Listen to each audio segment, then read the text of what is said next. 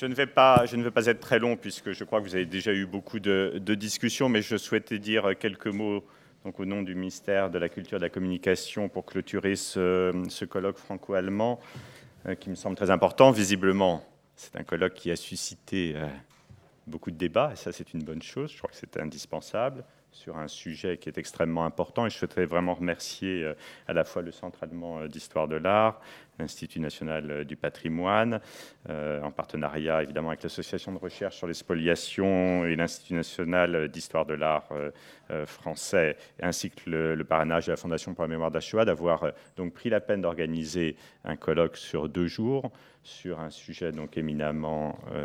à la fois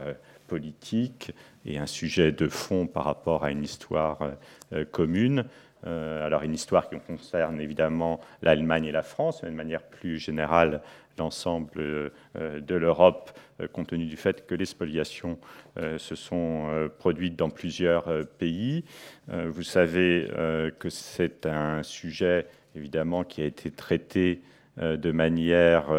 différente selon les périodes. Euh, il y a eu des efforts qui ont été faits euh, juste après la guerre, bien évidemment.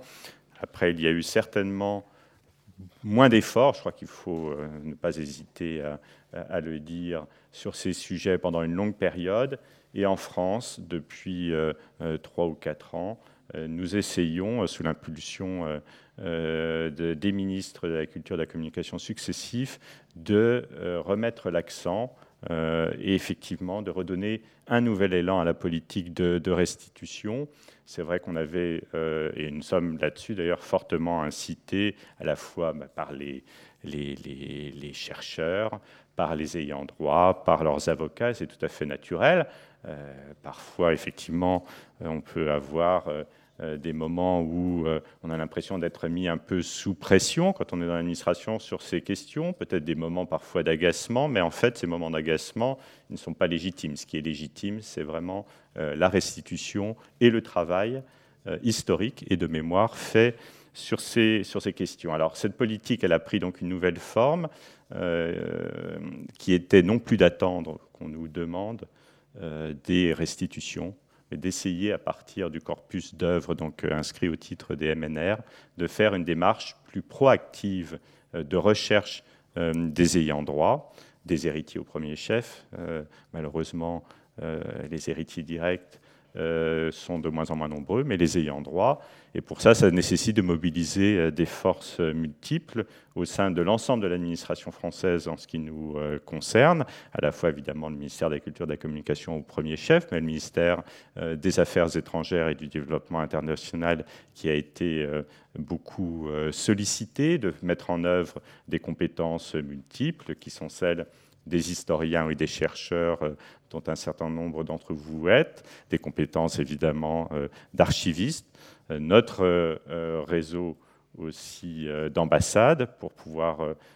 mettre en œuvre tous les moyens de retrouver ces ayants droit. Alors c'est un travail de longue haleine. Il y a eu un groupe de travail, enfin il y a d'ailleurs un groupe de travail qui avait été instauré il y a deux ans et demi, trois ans même euh, de cela, euh, qui s'est attelé à cette tâche avec l'ensemble des compétences euh, que, que, je vous ai indiquées, présidées par Madame Le Geltel. Ce groupe de travail continue puisque ça a donné ses fruits, évidemment encore de manière mesurée, puisqu'il reste beaucoup d'œuvres à restituer, mais on voit que cette démarche proactive a permis effectivement de faire émerger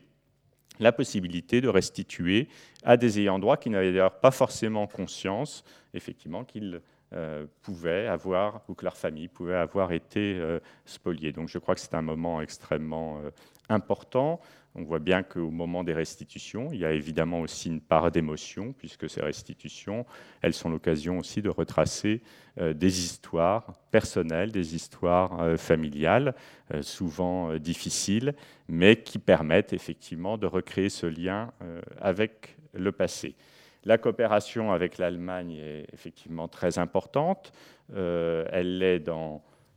tous les sens, si je puis dire, à la fois quand nous avons besoin d'informations euh, pour euh, retrouver euh, les ayants droit en ce qui concerne la France, mais aussi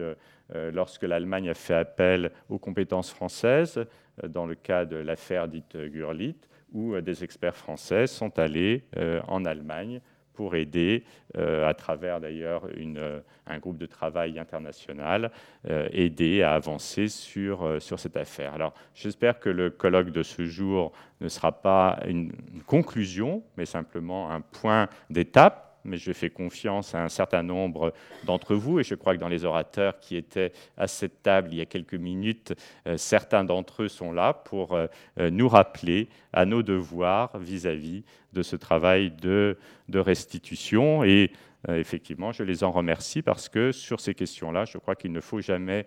baisser la garde. le travail est long, il a parfois été trop long, il faut savoir le, le reconnaître. Je puis vous assurer que de notre côté, des instructions importantes sont données à l'ensemble des musées de, France pour avancer sur ces questions et on saura rester euh, vigilant. Et peut-être euh, qu'un autre euh, colloque, dont Madame m'a dit quand je suis arrivé